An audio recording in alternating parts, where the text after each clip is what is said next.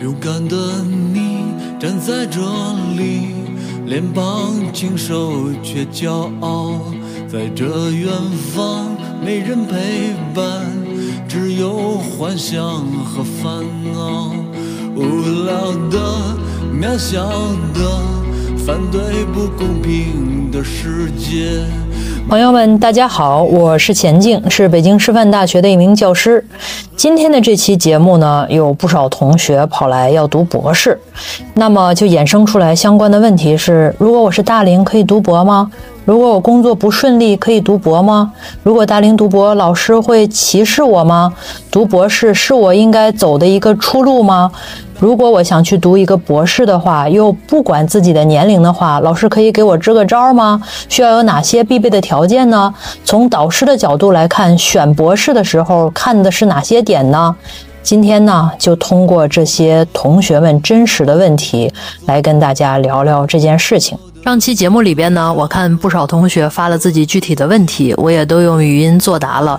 这期呢，继续欢迎大家在评论区提问，并把你的感想告诉我。我会和他结婚，带我去小城过年，忘了把那摇滚。晚上好啊，朋友们，我先缓一下啊，实在是太热了。当然，缓一下可能也非常热。朋友们，晚上好，就是就是没有那么喜欢。你要是喜欢的话，我觉得我可以，这个这个我可以接受它的价格。主要就是你不喜欢，你就会吐槽是吧？谁会去花几千块钱去看一个不喜欢的东西吗？就没毛病，还是觉得不够喜欢。朋友们好，做一个房子里有冰块的华妃，现在这些空调根本就不管用。今天白天我在一个地儿也是，它分明有空调，但是你就会觉得还是觉得热，也没有那么喜欢。我觉得可能 NBA 的话，我会去花这个钱。去去美国看，我领域一级学科是工商管理啊。那新新发了一个视频，就是我的学科。我学工商管理这个大类已经有二十年了，我依然非常爱我的学科，因为我有一个理念，就是人啊，选你所爱，爱你所选，在一个地儿扎到底，扎到黑，总能榨出油来。就怕心猿意马，又没有那么高的认知技能。你就很容易在每一个地方都蜻蜓点水，然后你就会抱怨：哇，我怎么挣不到那么多钱呀？就是因为可能那个不是一个遍地黄金的年代，也不是一个遍地黄金的专业。那如果你在蜻蜓点水的时候，就不会不会那么那么容易。我现在先缓解一下我的那个热啊，我试图清静一下我的内心，但是未曾想直播间里边有这么多热情的朋友。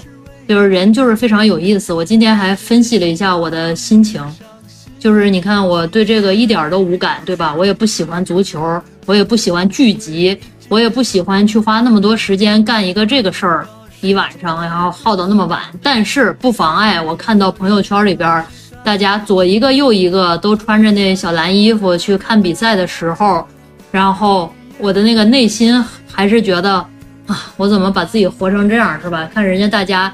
呃，都说经济不好，一个一个比一个潇洒，都去看比赛了。然后就我在这儿，在一个特别闷热的屋子里边，然后开着这个破空调，然后在这儿，在这儿，在这儿在线营业，对吧？也没有什么，也没有什么合同，然后我也是免费的，这个没有任何绑架在的前提下，然后一个一个诺言的规约定，就跟大家继续坐在这儿，人就是还是还是很微妙，真的。还是有些嫉妒的，大家如果要连麦的话，就排一下哈，排一下，满意满意满意啊！跟大家聊天是我毕生的荣幸啊，能在这个网络直播间姻缘一线牵的前提下，能够跟大家去去聊，简直真的太荣幸了啊，太荣幸了！三生有幸，我今天承受了北京四十度的高温，终于见到了大家，这一定是对我苦其心志的这个这个考验，嗯。不是人都是人嘛，我就跟大家剖析一下我这个龌龊的小思想，是吧？哎，我今天还是坏了，坏了没法活哈。这个空调如果坏了的话，真的没法活。但人也不是，人是非常具有延展性的。我就曾经在那个三四十度的环境里边，没有空调也活了好几年。人就是人，就是就是惯着自己。人的延展性，人适应环境的能力是非常非常强的。这也是人类之所以这个物种能够延续到今天的原因。我今天看我们那个就是那个最后一刻的那个呃最后一刻的那个剪出来的那个短视频，特别的燃。然后我看下边就有一个年轻的朋友就留言说说不要听这些高校里边的老师去给你讲未来，他们是在象牙塔里边的，每天就是过着非常轻松的生活。他们所说的这种积极、阳光、向上的这种感觉，是因为他们没有受过什么苦啊。我一看就是年轻朋友啊。以我这个年龄段儿哈，以我这个人生阅历和我的感受，我就一看，我不认识除了我以外其他任何一个老师，人家都是特别特别大的 V 啊，就是我我真的没见过他们，也没有任何私交。但我给你打包票，除了我以外的这六七个老师，每一个人都经历过人生的苦难、血泪汗，你从那个精神状态就能够看出来。就是，而且任何一个地方有人的地方就有江湖。它绝不是你理解的这种，嗯，就是哎呀，呃，轻松的，没有没有任何的人际关系，简单，不会的，绝对不会的，我给你打包票啊，我给你打赌，二百万，啊，就这每个老师都是受过苦、受过大罪的，他没有受过大罪，他不会有今天的这个感受，他没有受过大罪，他不会对年轻人拥有爱的。这些老师一看就是眼睛里有光，对年轻人有悲悯的心、有爱的人。这都是自己受过苦，愿意给别人撑伞的人，绝不是那种就是没有受过苦难、一帆风顺，然后在象牙塔里边把自己养的白白胖胖的，那绝不是，不会的啊，不科学。你好啊，我现在我是想请教一下，呃，零科研经历加跨专业的呃读博可不可取？我现在的情况大概是，呃，本科和硕士都是计算机专业。然后硕士是海外的授课型硕士，绩点并没有很高，可能只有七十出头的样子。然后我现在可能考虑去申请管理学相关的博士，就是去做实证分析的那种。嗯，我不知道我有没有可能在这条路上走下去，因为现在您也知道，博士生后面的就业情况也不是很景气，所以我现在就面临一个硕士毕业是直接去。打工还是去继续去读博的这么一个道路，我非常的犹豫，不知道该怎么选择。嗯，我给你出个主意哈，两个方向的选择。第一个就是你可以不读博士，直接去就业。就是说实话，你这个背景在管理的方向上面，如果你是想做管理类型的实证研究，就是做我这种实证研究的话，你没有优势。就是你零经验、零基础来了以后干嘛呢？跟研究生开始学吗？学了两年以后学会了。然后第四年的时候出东西，这个完全不符合一个比较好的高校选博士的时候的一个基本盘啊，大概是这样的。但是呢，你有一个优势是你会计算机，那么呢，这个有有一个呃非常好的交叉的方向，可能比较适合你，就是人工智能，像现在 ChatGPT，然后情感对话，然后相结合的这样一种应用项的和管理相关的博士，可能你可以去申请一下。你的本科是什么类型的学校呢？呃，本科是国内的九八五，九八五末流。国内的九八五末流啊，你的你是哪个省份的考生呢？哦，我是陕西省的考生。陕西省的啊，行吧，反正你碰碰运气，就是这两条路，一个是不读，一个是读的话，读就是把你这个专业的底层去用起来的这样一个学科，可能还有些许是啊，优势不大。但是可能会有，对，因为我我我现在联系到的一个老师，他是做，呃，做实证研究，然后拿那个自然语言分析去做的，跟我学的专业有一定的相关性。嗯，对，那你就要结合起来，因为有很多人没有学你这个专业，就是就是换句话说，自然语言分析和你这个专业用到的计算机的程度和水平很低，所以说门槛并没有那么高。纯学管理的人也完全可以掌握，所以你没有体现出来自己的优势。哦，明白的，好的，谢谢。因为我确实没有想到这个领域里面对自然语言分析的门槛还是比较低的，没有那么感谢，没有那么高。嗯，但是你还是继续去找，找一些有工科背景、工程背景等等这些相关的管理学的交叉，然后去去去尝试一下，可能会有些机会。嗯，好的，非常感谢老师。呃，我最后一个很犹豫的一个问题就是，我不确定我能不能读下来这个博士，或者我读下来会不会有好的收益呢？因为我现在就是看到很多人就是劝退博士，因为我已经二十六岁了，我现在去跨专业读，可能读出来就已经三十或者三十出头了，我就会觉得自己的婚姻问题也是一个要考虑的点。然后，朋友，你的婚姻问题和你读不读博士没关系。确实，你不要因为你对我，但我这是会考虑。是对不对？那好多人不上本科，照样婚姻问题解决的得得的。来，我继续跟你聊啊。你所说的收益指的是，可以跟我说一下吗？哦，我指的是，比如说我能不能去啊发出来 UTD 二十四啊之类的很好的文章。我我我也不知道我能不能做到，因为我可以看到我以前的绩点是并不高的，我专业学的也不是很好，所以我非常的对自己不是很有信心。嗯，我对你也不是很有。不知道如果博士。对自己对，如果我不知道博士，如果我读的不好，下限会不会非常低，或者说会怎么样？UTD 二十四，好多老师终其一生都没有，这和你博士读的好不好没有关系。如果你出来 UTD 二十四才算是博士读的好，那你首先要找一个成天频繁的发 UTD 二十四的组。第二，你要特别的不犀利，又勤奋又智能，然后把你这几年的功夫赶出来。第三。你在读博的每一天都会问自己这个问题：我到底能不能读出来？所以说，不如不问，最后可能读着读着读出就叫读出来了，而不是问说：我什么时候读出来呀？我到底能不能毕业呀？你快告诉我，没用。嗯，是的。嗯，所以就是这样的解答，你给自己定的标准非常非常的高，这是一个北大清华的博士生可能都不一定愿意给自己定的一个标准。所以你可以考量一下，好吧？嗯，好的，好，非常感谢。嗯，行，谢谢你。好，好，好，行，祝你顺利哈，拜拜。嗯，老师你好，非常高兴终于能和你连上麦了。嗯，我先简单的介绍一下我自己的情况。呃，我是从嗯高三就出国读书了，然后在澳大利亚，嗯，本硕博一直都是金融方向，现在在呃一直在 QS 前五十，然后现在在 QS 五十的一个。嗯，学校继续读金融博士，嗯，然后我现在主要有两个小问题要和您请教一下，嗯，就第一个是我已经这是第二年了，然后，嗯，我的导师是非常非常好，他他们情绪上还有学术能力上都给了我非常大的帮助，嗯，学术能力他们也很强，情绪能力也很强，但是我个人是。嗯，是有一些 困扰在的。我害怕给导师添麻烦，所以我一直都保持很独立的科研状态，然后也尝试着就是非常 professional。我也不愿意跟他说一些我我的一些情绪上的，或者是我的一些内心的困扰。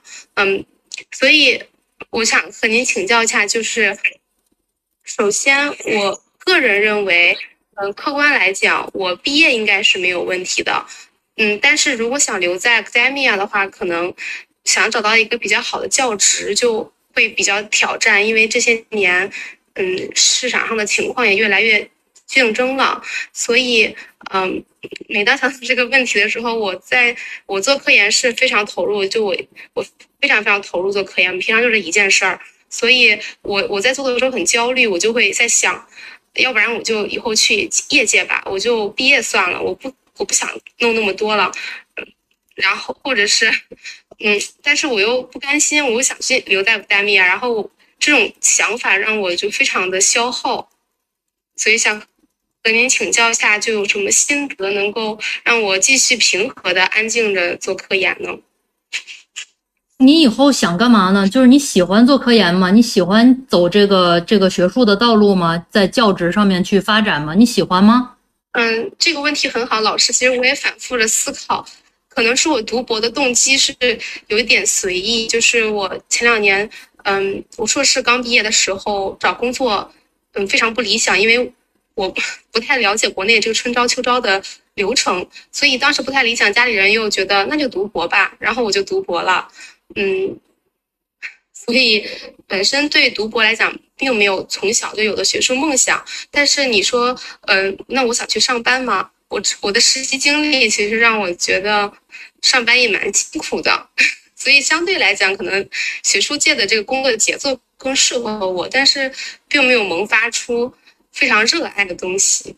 嗯但是我还是非常尽职尽责的，就是作为一个学生，我就非常非常 all in 这种。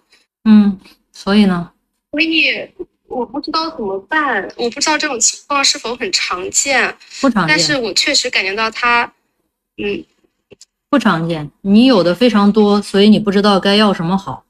嗯，对，所以我也很少和我的就是老师或者和我的朋友说说这种情况，嗯，就没有什么，其实你没有迫切感嘛对吧我没有？担心，嗯，对，但是我想努努一把力做得更好，就对得起我的老师，然后想做得更好，我我又觉得我现在 all in，然后弄得。嗯，身体上尚且可以就是顶挺一挺，但是心理上就感觉我把我所有东西都全部都在这个在这个项目上了，嗯，我就特别害怕，万一他最后什么都没有，我这我这什么都进去了，我简我根本都没有生活，我全部在工作上，你没有 all in，朋友。朋友，你没有 all in，sorry，但是你没有 all in。所谓的 all in 是什么意思呢？我既规划，我既有战略上的努力，也有战术上的努力。你这个现在只有战术上的努力，更何况你这个努力，我不知道成果怎么样哈。就是这个，咱没有没有全然投入，就不要美化自己的努力。嗯嗯，好的好的，你嗯可能确实是自我感动了，有对时候过于确实吝啬了自己的对，就。是有点 sad，但是确实是有点儿就是过度的高估了自己的努力，同时这个可能和你的背景有关系，就是你周围的人可能没有你这么努力的，所以你觉得你自己特别努力，但事实上，如果去上一个博士的话，大家都是这么过来的。嗯嗯第一，投入了不一定有回报；第二，回报周期非常长；第三，你应该想想你要不要投入。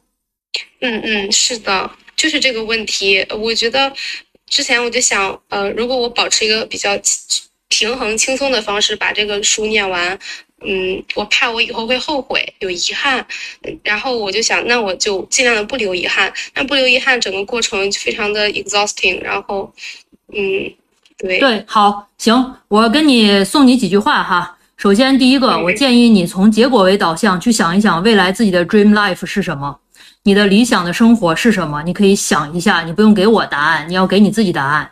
第二个，你的生活条件综合条件已经原报百分之九十九点九的，呃，中国孩子了哈。所以说呢，咱们当然有自己的苦，但是要珍惜现在所拥有的，就是珍惜你拥有的，并且想一想，就是不是说自己得到什么，而是给出什么。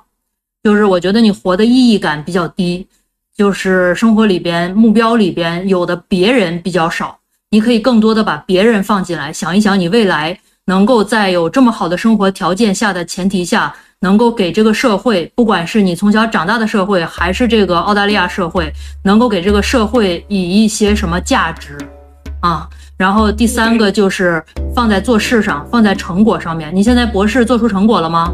嗯，因为我们是五年，第二年的话，我等于说自己在做我目前手上这个，已经数据基本做一半了，目前还是 OK 的，但是，嗯，因为没有 finalize 所有的这个，还没有完全建立完 causality，所以不知道它最后走向何方。嗯，好，以成成果为导向，就会打败虚无哈。好了，行，那就这样了，祝你顺利哈，拜拜。让我再看你一遍，从南到北，像是被五环路蒙住的双眼。请你再讲一遍关于那天，抱着盒子的姑娘和擦汗的男人。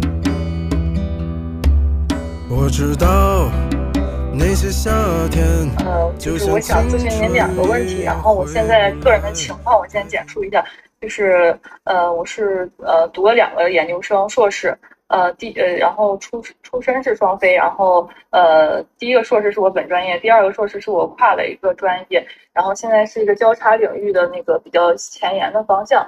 呃，咱国内就是比较呃少见，然后主要是集中在欧洲那一块儿。呃，那个，然后就是我从呃我在国外读的那个呃那个硕士，呃是 QS 差不多就是前二十这个样子。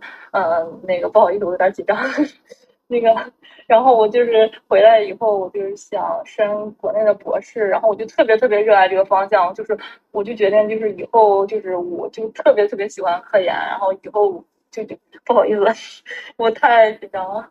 那个那个那个，我就是回来考了一下国内的，就是我这个专业领域 top one 的一个呃那个博士，然后我前两轮都过了，然后到第三轮的时候，呃就是二进一，呃那个我就联系到了那个导师的学生，然后后来知道这个导师就是呃就是人品就是问题比较大，然后呃可能还有点就是。就是这个 power 比较大，然后会性骚扰女生，然后我就放弃了那个最后考试的机会。这这个这个可以说吗？就是这这样，就是我这个，就我现在呃，我现在就是因为我特别害怕嘛，就是但是跟家里闹了矛盾，因为家里特别觉得就是就是因为我就觉得以后可能我不一定有这么这样的机会了，但是。就是我现在就是现在是暂时回我一个母校去做助理了，然后我现在就是就是就我决定是要读博的，就是我现在第一个想问您的问题就是说，就是想我不知道就是因为我没有跟导师套过词，就是我有点就是就是没有勇气，嗯。那个那个，就是我研究计划总有点改不好，就是有点完美主义。我就想问您，第一个是怎么判断导师，然后怎么去套词？然后第二个就是不太确定是在国内还是在国外去，就是回就是欧洲那些，就是我专业领域发展比较好的地方读博。你是什么具体的专业呢？叫什么呢？媒体艺术。嗯，去欧洲吧。就是你这个性格不太适合在国内读，你这个性格适配性太低了。大部分国内的老师可能都都不太能适合你，嗯，是太胆小了，这样。对对，就是宜人性低，这个不是个缺点啊，只是就是国内这种氛围，他没办法，就是他有别的选择的时候，一般不会选择这种，除非你特别厉害。但是这种性格呢，会阻碍你的学习。我不知道你你你有没有感受到，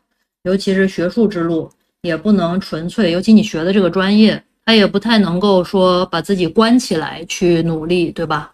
哎，可能呢，还是要去。当然，你也不用改，这个也没关系，你找一个适合你的地方就可以了。就是您看出来我比较就是就是就是社恐，就是这种感觉。但没关系，我也是这种，就是我我不觉得这不好。可是呢，你要你不是问我说适合哪吗？你就国外呗。对对对对，还是建议去国外。对，那对，有一点就是家里的老人年纪大了，就是有点那个想照顾这种。哎呀，快算了吧，你这个就是 就是你能照顾啥呀？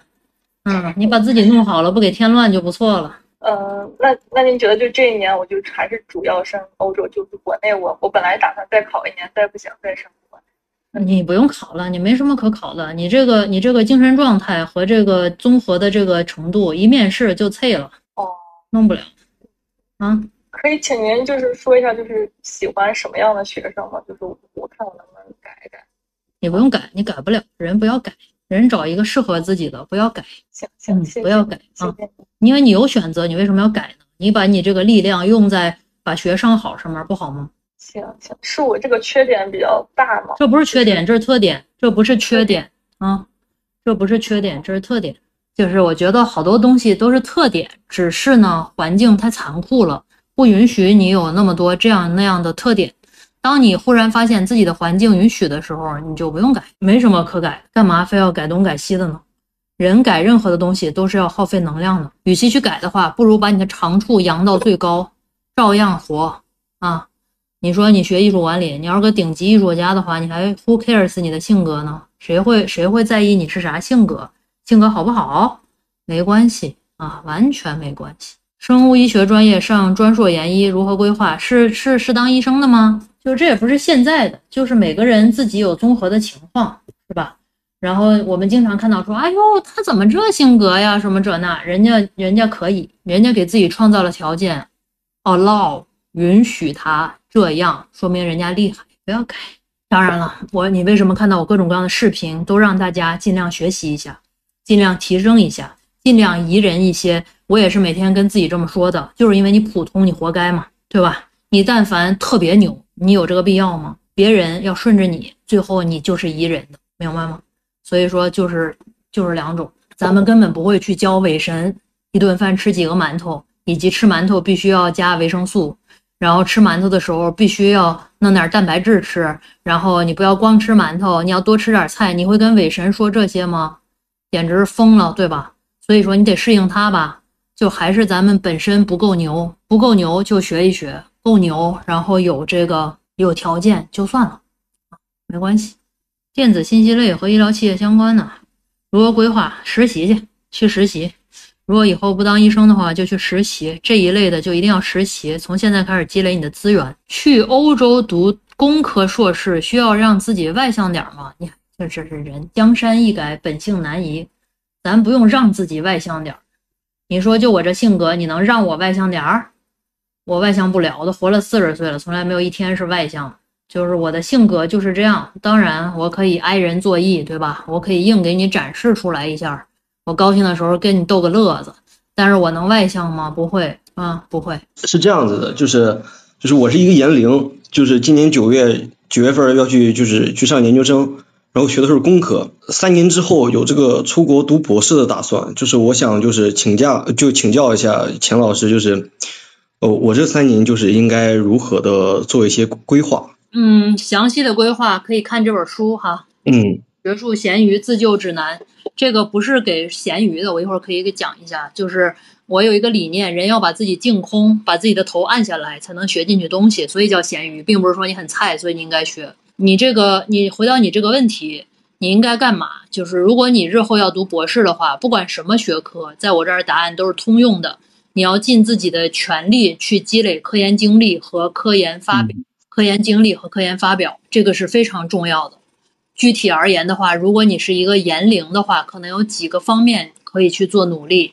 第一个方面是捋顺跟导师的关系，捋顺跟导师的关系。就是说什么意思呢？什么叫跟导师关系特别顺呢？就是一，你有他的微信；第二个是你们俩能在微信上唠两句；第三个是你们的沟通一点都不卡；第四个是你跟他说话的时候，你不会说，哎呀，我先吃个棒棒糖吧，我来个雪糕吧，我搓搓手吧，我出去玩一会儿吧，来一把撸呀撸吧，然后你不会那么畏难去跟他沟通，这就叫捋没捋顺，你要捋顺。第一个是这样的。第二个是你积累一些读研的过程中的通用的能力，比如说文献的积累啊。这个我录了个视频，叫做《研龄》里边的这个黄金三月，这个书里边也有，就是教大家怎么去通过关键词把组里边的积累、过往的经验学到。我们经常碰到一个导师的时候，会问他说：“老师，你给我开个书单吧。”就一般跟我说这个，我都会翻白眼儿。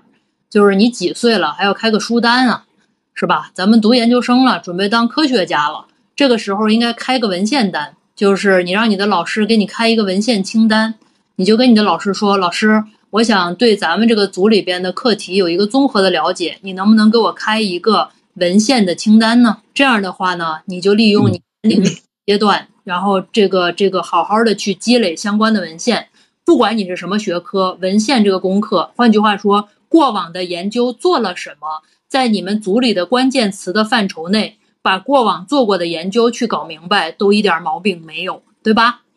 还有就是你们具体学科的工具类的能力，比如说，给你打个比方，具体到我们学科的话，我们要做数据分析，我们做定量的，那你要学 R 语言、M Plus、HLM、SPSS，就这些通用类的软件的数据分析的这些东西，也要学会，给自己打一个基础啊。这还是一个，还有一个呢，就是英语的能力。当然，这里边英语主要指的是学术英语的能力，比如说学术文献的阅读，你读的顺不顺？相关的术语有没有给它刻下来？然后顶刊里边找的明白不明白？顶刊里边的术语是不是还有卡壳？与此同时呢，你要看看自己的写作，这时候呢，你就可以练习着写一写。反正你在你在做你这个文献的过程中，做你这个关键词搜索下边的核心文献的这个过程中，你会输出。那这个时候呢，你就不妨利用这个输出的机会去写一些东西，比如说一天写五十个字、一百个字，去练习一下学术写作的能力。同时呢，锻炼锻炼身体，然后再一个就是跟师兄师姐、学弟学妹，然后同学朋友处好关系，是吧？观察，知道这个组里边大概的这个逻辑是什么啊？然后这个你生存的政治环境、文化环境是什么？然后去试图融入，融入不了的话就算了啊，大概就是这些。呃，受教了，受教了，受受教了。呃，谢谢田老师。嗯，好。好，然后这个这个这个些东西啊，具体的都在这个书里边有，《学术咸鱼自救指南》。我们这个书现在已经三刷了啊，这个是第一刷的时候，然后特别特别厚的纸，接纳了大家的这个意见和建议，然后我们在二刷和三刷的时候呢，然后就把这个纸做了一个处理，据说叫什么顺纹儿，它就你看这个这个这个纸就就就润滑很多了，对吧？翻着也好，然后现在已经下单三刷了啊，这个书行，还有什么问题吗？呃，就是我呃，我想请问钱老师，就是我现在就是在一个我们专业嗯呃还比较厉害的学校里面，我如果想申请这个美国的博士的话，大概就是可以到一个什么样的程度呀？就是我想请问，大概到什么程度申请美国的？给你个办法，你去联系美国的导师去呀。你问我，我哪知道？我又不是你专业的。而且现在呢，因为三年的这个原因，所以各个地方的奖学金都收紧了，经济不太好啊。你还是要把自己的成果垒起来。你不是在一个非常好的学校吗？影响因子高的，然后好的文章，尽量的去合作发啊！不要问中介啊，这个有有这个评论区说问中介，不要问他们啊。他们如果说你你想想，你用你自己高贵的脑子想一下，如果他们有这么多顶级高校的资源，他不会在这儿跟你干这个活儿，他基本上都是推的。能够在里边有利润的，而能够在里边有利润的，就得有量，就得容易，就得在里边里外里套出钱来。这个时候，你跟他申请的学校一定不如你自己单独去申请的学校强。他会给你往下去 PUA 你的方法论，你可以在网上找一找，这都有，就不止他知道。但是呢，你申的时候要掌握一手信息和一手渠道，不要听他们在这胡咧咧啊。对我觉得我们学校呃做法非常的好。呃，它是这样的机制。首先，本科新生进来以后有个新生导师制，给每一个 everyone，给每一个学生配一个教授，就是教授、副教授、讲师都叫教授是吧？就配一个这个大学老师，然后当他的导师，给他解答一些新进来学校的这些困惑啦等等。然后学学本科二年级的时候呢，就有一个东西叫立红计划。学二本科二年级和本科三年级，大二大三的时候就叫立红计划。立红计划呢，就是专门给你匹配，就是国家不包分配了，然后是让你们自己去找，然后也是什么第一志愿、第二志愿双向选择，就找一个老师进他的组去做科研啊。学呃本科二年级、本科三年级就是这样的，然后这个大四基本上各忙各的，就忙不过来了。我们我们这个还是比较先进的，我觉得挺好啊。呃，如果你是在这儿的话，看我啊，如果你在这儿的话，你到我的主页橱窗。啊，主页橱窗那是个那是个那是个还不错的版本，你看一下啊，你看一下你就知道他送一个 something。所以说呢，我也是这个做了这个这个这个自媒体，二零二二二年三月一号开始发的第一个视频，以后我发现了这个问题，然后大家就不断的说说，哎，你这不这零零散散的，然后你要加一些东西啊，你要给说的更详细一些呢，所以才有了这本书啊，有了这本书，这本书是。你看，二三年、二二年三月初，呃，然后之后二二年的，呃，可能夏天吧，七八月的时候，当时还疫情呢，然后开始写的吧，然后到年底，可能写了，我记得有写了四五个月，然后到年底的时候交了稿，然后今年的时候三月十四号出来的这本书，连连连连连，你让我歇会儿，我现在就觉得倒不上气儿来，我歇会儿哈，我歇会儿啊，是吗？拿到了。嗯，拿不要光买啊！这个这个这个，你们不要因为喜欢我买这个就失去了这个意义了，对吧？当然我感谢你们。这个咱这个虽然是个商品，但是它是有一个有价值的商品，有价值在于大家除了拿上以后心安定心以外呢，咱要那个用啊，用了以后你搞不明白了，咱还包售后是吧？来直播来讲解，给大家回答你们的问题，所以一定要用起来啊，用起来。看，我现在感觉我越来越耐心了，像幼儿园老师啊！各位宝宝一定要用起来啊，乖，特别乖啊！我来打个招生广告啊，然后大家可以去找我的邮箱，然后给我投简历。我明年还有一个博士名额，还没有定人啊，就都不是非常理想。我现在招人就是少而精，我不想把组里边的人扩张的太多了，这样的话我没法分配资源，所以呢，就是少而精。我明年的那个九月份的博士的名额还没有定下来，然后如果你有科研经历，然后如果有科研发表非常的理想，做事儿不犀利啊，然后这个这个心态也比较好，同时呢效率很高，执行力很强，愿意呢跟我一块儿做点事情，然后欢迎你发邮件啊。我这个方向是管理心理学，嗯，组织行为学也教。你如果不知道这是啥意思，那那肯定不属于你是吧？你知道啥意思，你就说我知道我说的啥意思。我招人啊，招招招博士生，研究生也招啊，研究生我也有名额啊，招。当然，我来说说我的缺点。我不完美啊，我事儿很多，要求很高，脾气很急，也没有太多的耐心。嗯，就是我也不觉得我是个什么好人啊，但我极尽我的善良去对待学生，这是我所能做到的。就是是一个非常千疮百孔、无数缺点的人。就是你这直播看我一下，喜欢我这个没用哈，我就是你身边认识了无数讨厌的大人之一，非常的讨厌。嗯，我也不全然喜欢我自己，但是我觉得我还不错啊。对对对对，我我不是真诚，我我是我是我是，这都不是真诚，这就是就就这样，真的就是我我不是什么好人啊。你如果说要找一个完美的乌托邦，千万别来，求求你了。就是我就是以诚相待啊，我觉得我就是这样的，我自评就是这样的，可能比我说的还差啊，但是我愿意跟学生沟通。也愿意去谈，而且是我觉得在我这个年龄是一个大人可能非常黄金的年龄，就是我已经慢慢褪去自己的些许愤怒，当然我有时候还是挺愤怒啊，嗯，褪去了些许愤怒，然后对对年轻人逐渐上升了这种慈爱的光芒，嗯，同时我组里的资源也远远比我十几年前入职的时候要好得多得多啊。保研大二可以联系导师做实验项目吗？那必须可以呀。这个不知道是这个男生女生啊？你不管是男生女生，哥哥姐姐，请你赶紧去，您已经不小了哈。这有什么可以不可以？你还是看我直播看的少啊。这个一定要去，现在就去，马上就去。你看上谁了，你就给他发一微信。嗯，对，就是，而且是我也是被学生经常的欺负，也是虐我千百遍。我觉得我能保持目前的这个这个情绪的稳定性，我给自己点个赞啊。我走到现在，除了靠努力，还需要什么呀？你看啊，我走到现在，除了努力，还靠什么？我想想啊，首先我很努力，第二个是你别瞧我非常内向，但是我是个非常坚韧的人，就是我到今天还经常有挫败感，经常做了事情无结果，经常做十件事情有三件事情有结果，经常是觉得自己非常的 loser。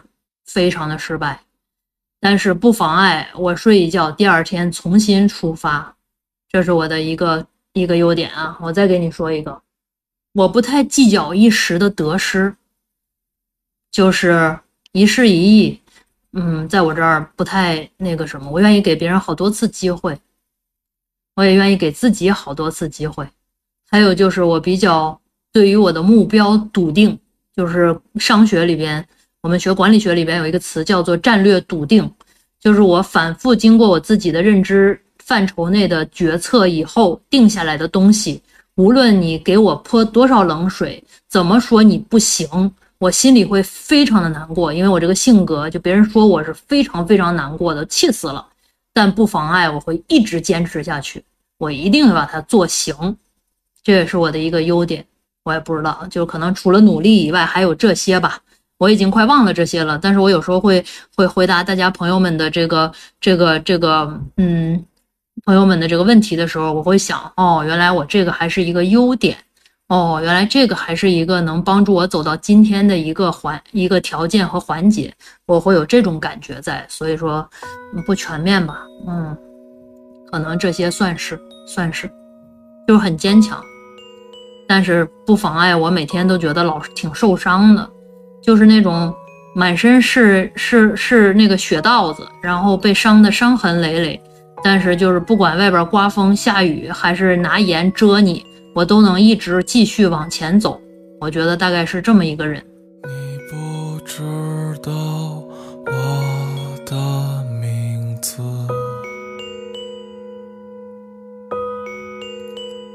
听我唱着一首永远望眼。愚蠢的生活，长得不可得的城市和失无所失的爱情，你听碎了所有人间喜剧。你只微笑一言不发，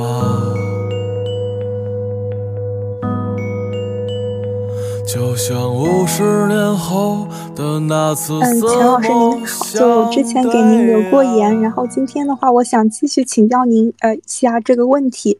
就是我是 Top 医学院的一名呃直博生，然后本科的时候就非常幸运有发过一些文章，但是现在到了咱们这个非常大的导师的组了之后，我发现我遇到了一些困难，就是比如说呃，因为老师他的行政任务非常的多，所以就把我交给了一个临床的小导师，但是呢，就是这个组里他所有的人他们基本上都是临床出身，所以就很难给我公共卫生上的具体的指导。嗯，然后平时的话，我也见不到我的大导师，所以我其实非常害怕这五年没有太多的学术上的长进，因为我其实非常渴望那种可以相互探讨、相互交流的学术氛围，但是我觉得在我们组织是非常欠缺的一个问题，所以我就嗯，感觉现在非常的迷茫和孤独，然后想请问一下钱老师，我该怎么办呢？啊，呃，首先这是个常见的现象，就是你不孤独啊。就是你的这种处境，咱也不一定说困境，你的这种处境是一个常态。很多这种大佬的组都是这样的啊，你不孤独。第二个是能听出来，你不仅爱学术，还有能力做学术，是吧？本科就发过东西，说明你还是挺厉害的。而且你能进这个组，这种组不好进的。然后呢，我给你一个什么建议呢？就是这种大佬的组，他肯定是有所长的，必有所长。这里边呢，他们因为事儿很多，项目很多，所以可能有很多非常好的资源和数据都没有被充分的挖掘和开发好。你明白我说的吗？嗯，我能明白。然后可能也是我跟前面的一位师姐差不多，就是可能会有时候比较内向，然后就不太敢去和 大老师交流，然后我就会偷偷摸摸。刚才不是跟那个朋友交流了吗？你一开始出。的时候就要打通跟自己导师呃沟通的这一个渠道捋顺了，你现在就属于没捋顺，而且你想想，咱们回望初心哈，你为什么要到这样一个组里边？不就是看中他的资源了吗？是吗？嗯，其实当时还就是对他有一点崇拜，所以其实也没太考虑资源这个事儿。对，崇拜说明他牛嘛，对吧？你怎么可能因为他长得帅帅吗？就是不重要哈。就是这是他的优，对吧？毋庸置疑，对吗？那你为啥不跟他沟沟通和交流呢？你不让他了解你，你怎么能用好呢？而且这种大组是非常多人的，他完全可以放弃你，对他来讲零成本。嗯，是这样的。然后这个朋友说的非常好，大佬最常见的是他就不坏，但是非常忙，而且呢大。也想了解他的组里边的基层在发生什么。以我对大佬们的了解来讲的话，他们非常想知道 what's going on。但是呢，他去哪儿知道呢？他只能问这些小的小岛，而且小岛呢，因为架起了一个管理的层级，然后大佬好多又不具备那么强的管理能力，所以他是处于一个管理真空里边的。他是非常想跟基层的学生去交流的，至少他想知道你能给他帮忙什么。嗯，明白了。那可能我觉得我现在还需要你这不能力，绝对是大佬稀缺的。你要把你就是了解到的组里边的这些数据也好，资源也好，能够未来采集到的东西也好，做的实验也好，给他去画个饼，告诉他这个我出 NS 大概需要几步，里边缺什么，你要给我什么样的支持？嗯，好。好的，谢谢老师。我可能觉得还需要增长一下自己的一些能力，然后再去给他画饼。人要呵护自己的梦想。你如果最后 都完线以后回去该怎么着怎么着，你就不叫爱做科研。什么叫做爱？就是掐着自己的大腿，也要提高相关的能力。不管怎么着，也要攻克自己人性上的弱点，去把这件事情办成了，才叫爱，不然不叫爱。谢谢钱老师，我有被激励到。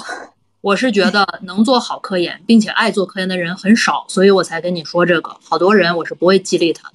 谢谢钱老师，我会努力加油的。好，拜拜，祝你顺利哈！欢迎全天下我这粉丝里边的优秀的朋友们，是吧？肯干事儿，不怕吃苦，然后就是就是那个网上说的反的哈。我一看他们说那个，我就皱眉头，什么啊让我努力，然后你让我那什么，我会尽我全力呵护你的梦想的。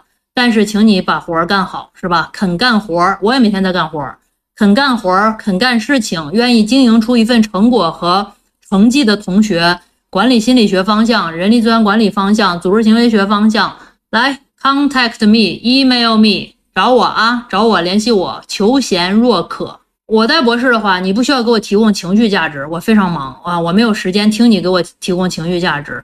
你要把活儿干好啊，要有科研经历、科研发表、科研能力、科研意愿，把我们组里边的活儿干好，不珍惜自己的力量是吧？全力以赴去做，这就是我对博士的要求。把活儿干明白，就事论事，是对，没错。你不用想着我会不会生气。什么？哎呀，今天老师会不会生气？然后他会给我给穿小鞋儿什么这那？我没空管你这些事儿，就是咱们把活儿干好比较好，是吧？你讨厌这个事儿，我也嫌麻烦，但是不妨碍我们要彼此尊重哦。我也我也受不了你直接指着鼻子骂我大傻叉，我也受不了啊！千万不要尝试，真的我也接受不了负面的这 当面的面对面的负面评价，就是咱咱咱也不要咱也不要轻易的尝试，就是我还想多活两年。非常非常激动能跟您连麦，我准备了两个小问题，然后我可能先讲一下我自己的一个情况。嗯，我是一个呃国内排名前三的一个美院的一个学生。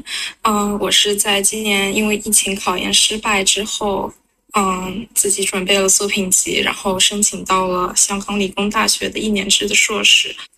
然后我在本科期间，可能没有就是科研经历或者说是论文，嗯，对，但是我后面就是比较想申请，嗯，一些 PhD，嗯，第一个问题就是说我前面这些背景是否适合我走这条路，嗯，第二个问题就是，嗯，我暑假，嗯，我想安排一下我暑假。要做的事情，然后现在有三个选择，呃，第一个选择就是和我本科的同学一起创业，然后做的是增强现实的一些呃方向，嗯，第二条路是做科研助理，嗯，是去广州，呃，香港科技大学广州校区的呃一个老师那边，嗯，对，然后第三个是清华大学未来实验室的一个啊实习，嗯，这是我三个。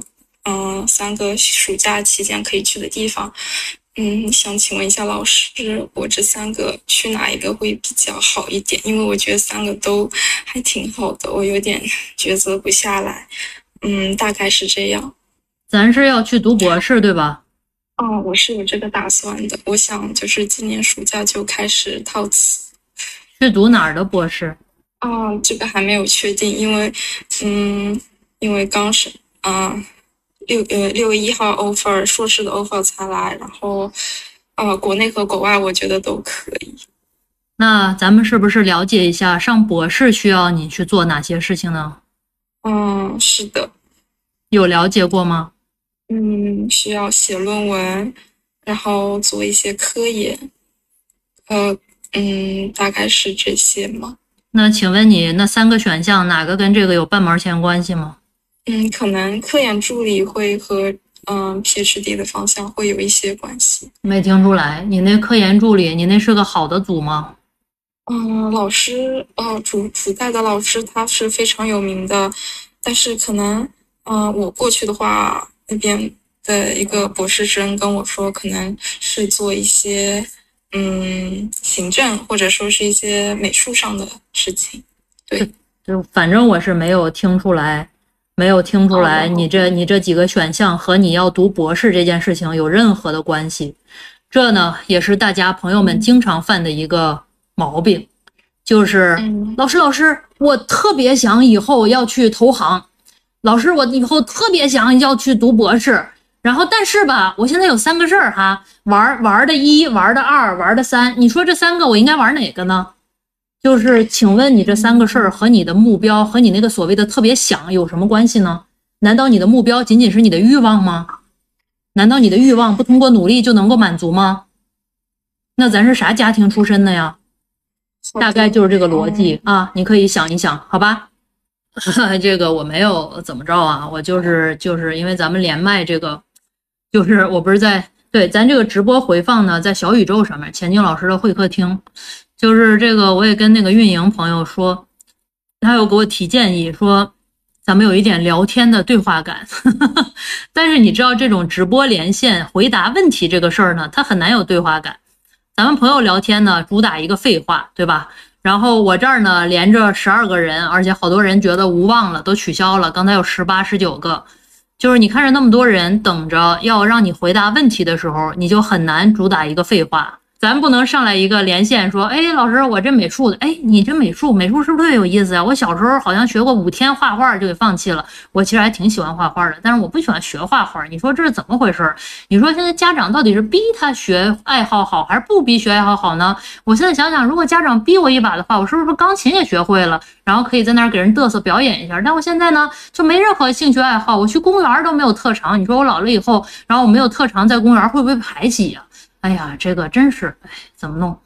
哎，朋友，你刚才聊的是什么来着？就是聊天和回答问题，就有一个非常非常非常大的这个差异，就是就是就是差异，就是非常非常非常的大啊！所以你说咱上来以后，然后跟那个那个刚才那美术的朋友是吧？然后闲聊是二十五分钟，我认为我也是可以的。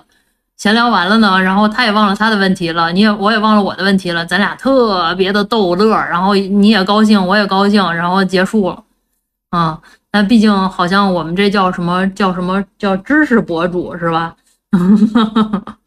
嗯，没办法，嗯，行，你们给我找一事儿是吧？我我就晚年了，我还想我为什么还得干这个呢？我就想以后靠体力去为生。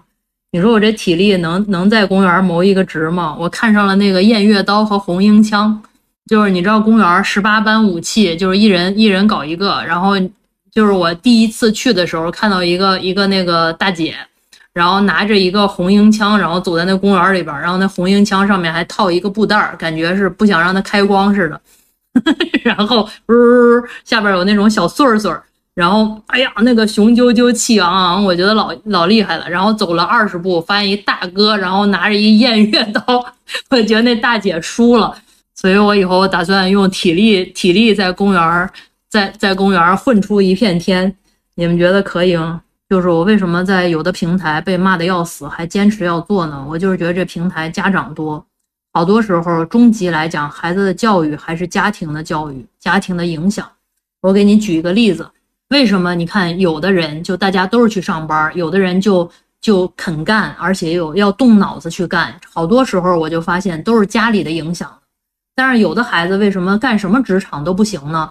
就我就听过一个一个大哥讲，他不管去干什么，只要受了一丁点气，他妈就跟他说：“咱们家不愁吃不愁穿，你就随便去干干就行了，干的不开心辞职，妈养你。”我的苍天呐！你说这到底是害了他，还是还是还是怎么着呢？我听了以后，就反正我对这种家庭教育是非常不认同的。可以爱孩子，但是这个这这叫爱吗？我也我也我也不太懂，是吧？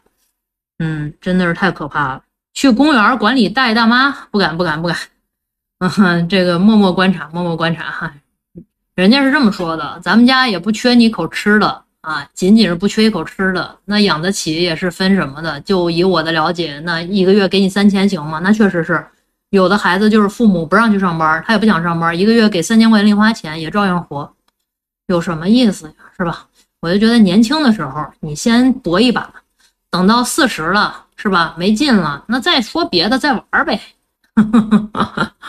嗯，是吧？真的，就是都是意义，都是价值。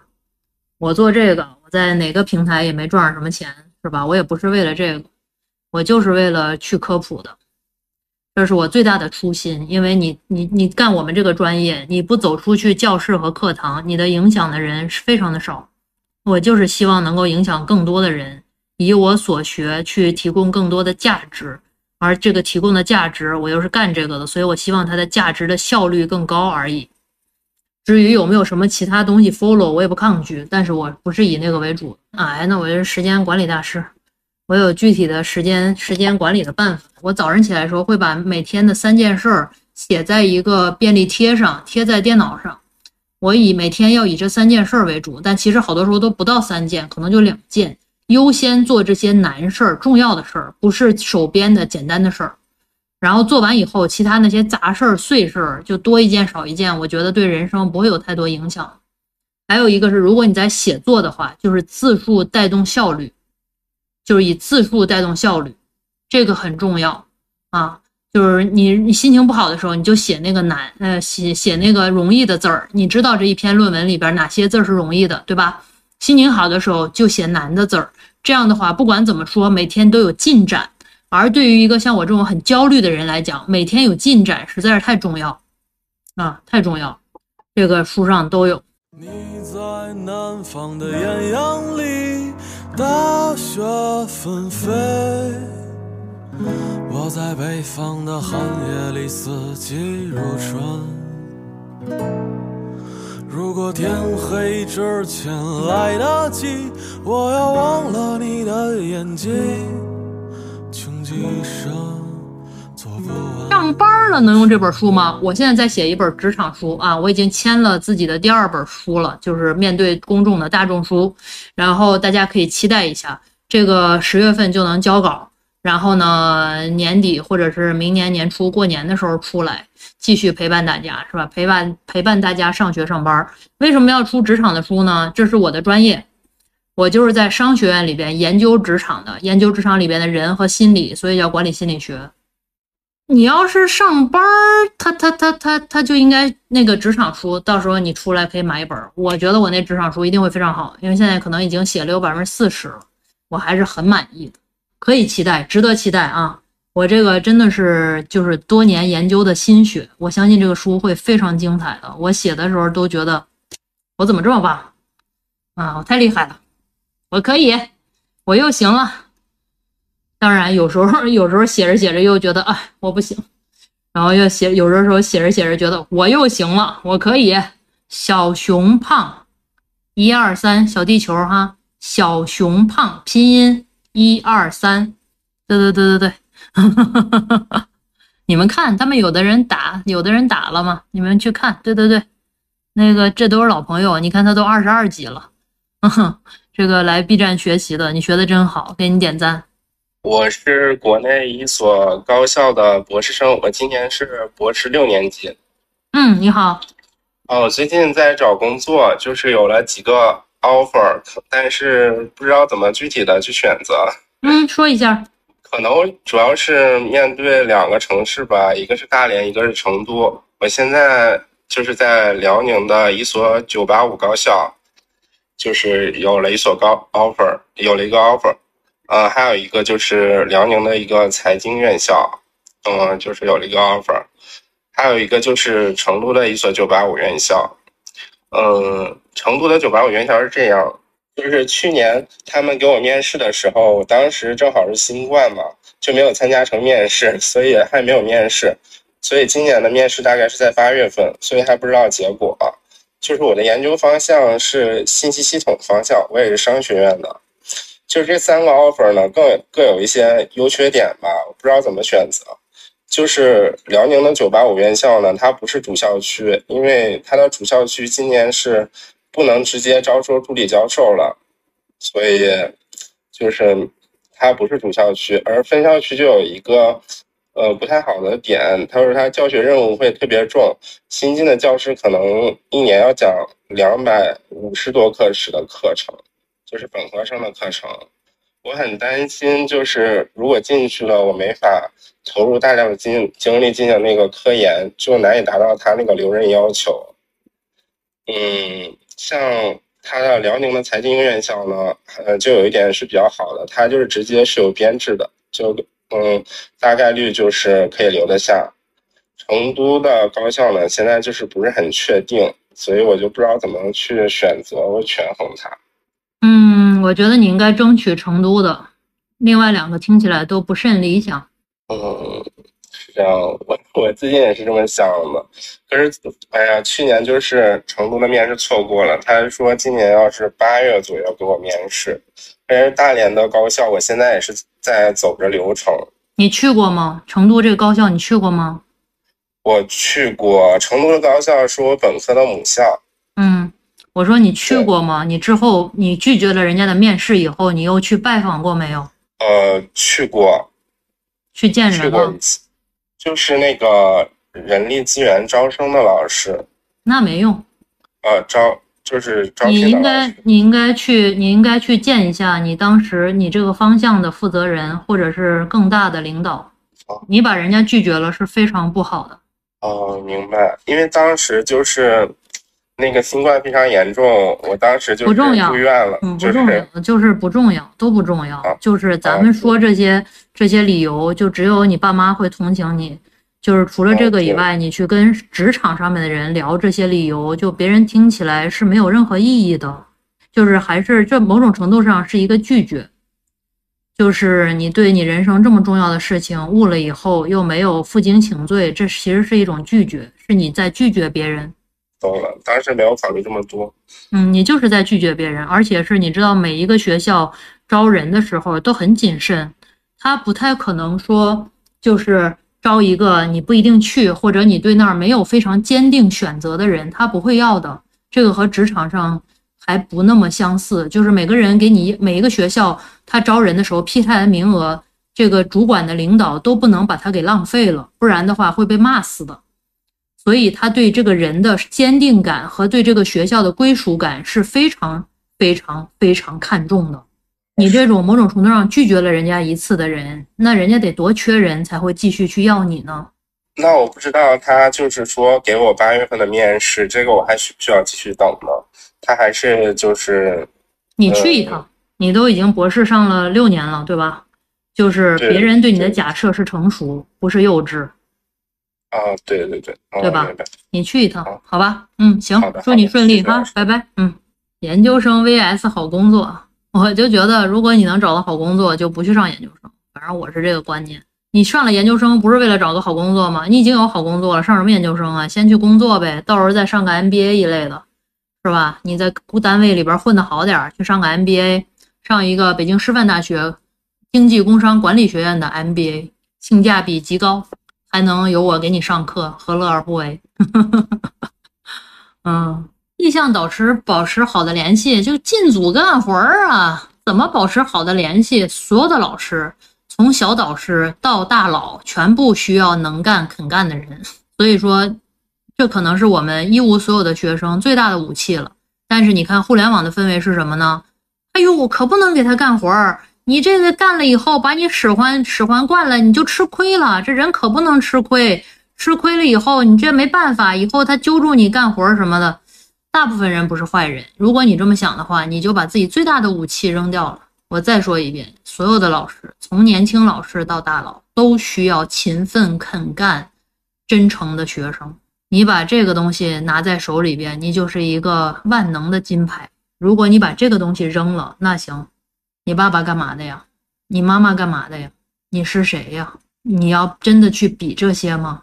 对吧？我们普通的孩子，真的不要把自己真诚、善良和能够通过劳力取得别人尊重的这个权利放弃，对吧？你不拼这拼啥呢？对，没错。当老师之后，发现学生的心思都是透明的，没错。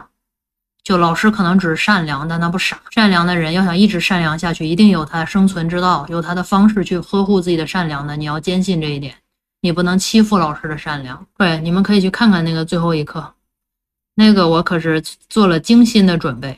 哎，今天中午发的那个，就是各个老师剪了一两句的那个，看得我都哭了，真的是煽情啊！这种校园感真是太难得了。我快热死了，我不是快没电。能干、肯干、聪明干，在哪儿都适用，职场上也是一样，除非你是有关系的。当然了，有关系也是看在哪儿，好多单位人人人均有关系，那你还是得能干有肯能干肯干聪明干。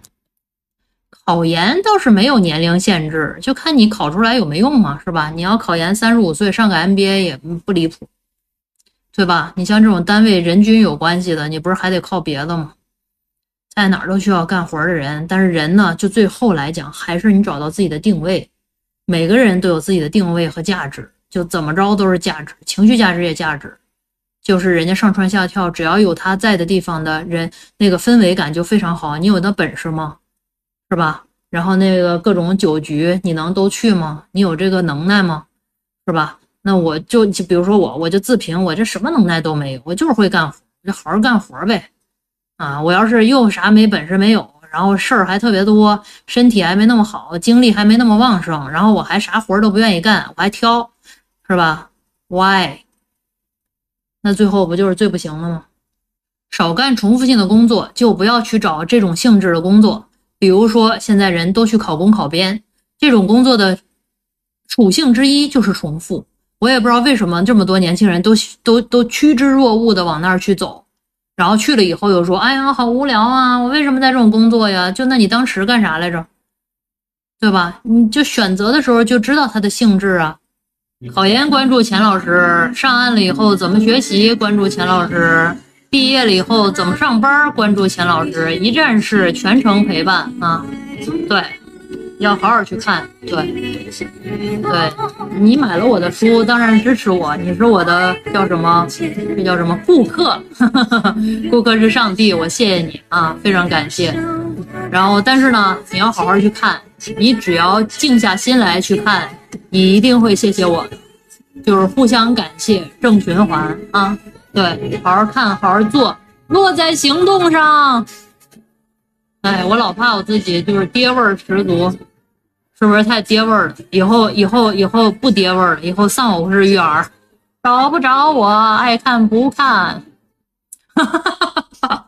他说没有没有，你没有爹味儿，我爹不跟我说这个。可以可以，谢谢你啊，谢谢你。这倒是，就是你一旦这个，就是你一旦把这些事儿拆明白了，我们一般来讲这些事情都是因为在外头，你就是觉得哎呀畏难，不想把它拆明白。真的，你把它拆开以后，可能没有那么可怕，就是拆开了揉碎了，当然有点残酷，但是就残酷那么一下就结束了。就包括好多时候，我那个手也被割，就是也坏过，就是被割过什么这那的。他那个清创方式就是置之死地而后生，给你咔咔割开，割开以后，然后把里边咔咔挖出来，然后咔咔上药，然后每次去换药的时候都给你再掀开，然后就是每次每次这样的话，你最后就好了，就特别神奇。嗯。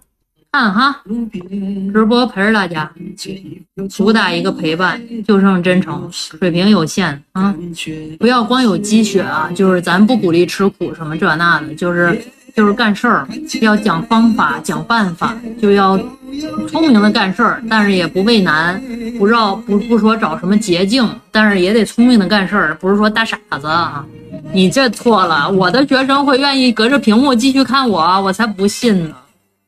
他们恨不得把我给屏蔽了，怎么看待？他们没有什么看待吧？我们也不聊这个。我昨儿刚给学生弄了点那个粽子么的，就是学生不用给我送礼，我给学生送礼啊，祝他们福如东海，寿比南山。还还皮肤啊，还可以。我妈皮肤就挺好。来哈，陪你学术咸鱼锦鲤啊，咸鱼变锦鲤，如意上岸。上学顺利，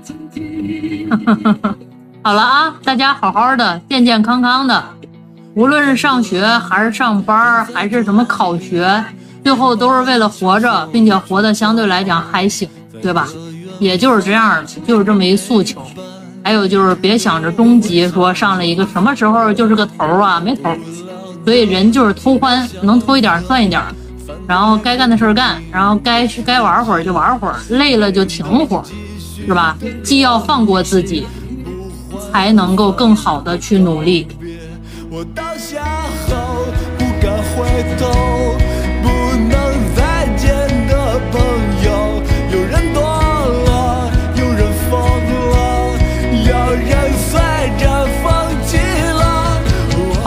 今天的节目就到这里。欢迎大家订阅，也期待在评论区听到大家的声音。我们下期再见。